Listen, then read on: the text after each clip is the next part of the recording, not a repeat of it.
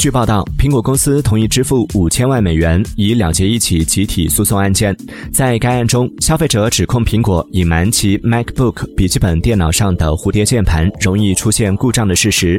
苹果已向加州圣何塞联邦法院提交了这份初步和解方案，希望得到法官的批准。除了五千万美元的赔偿，MacBook 用户还可以免费享受四年的键盘维修服务。虽然同意和解，但苹果否认存在任何不当行为。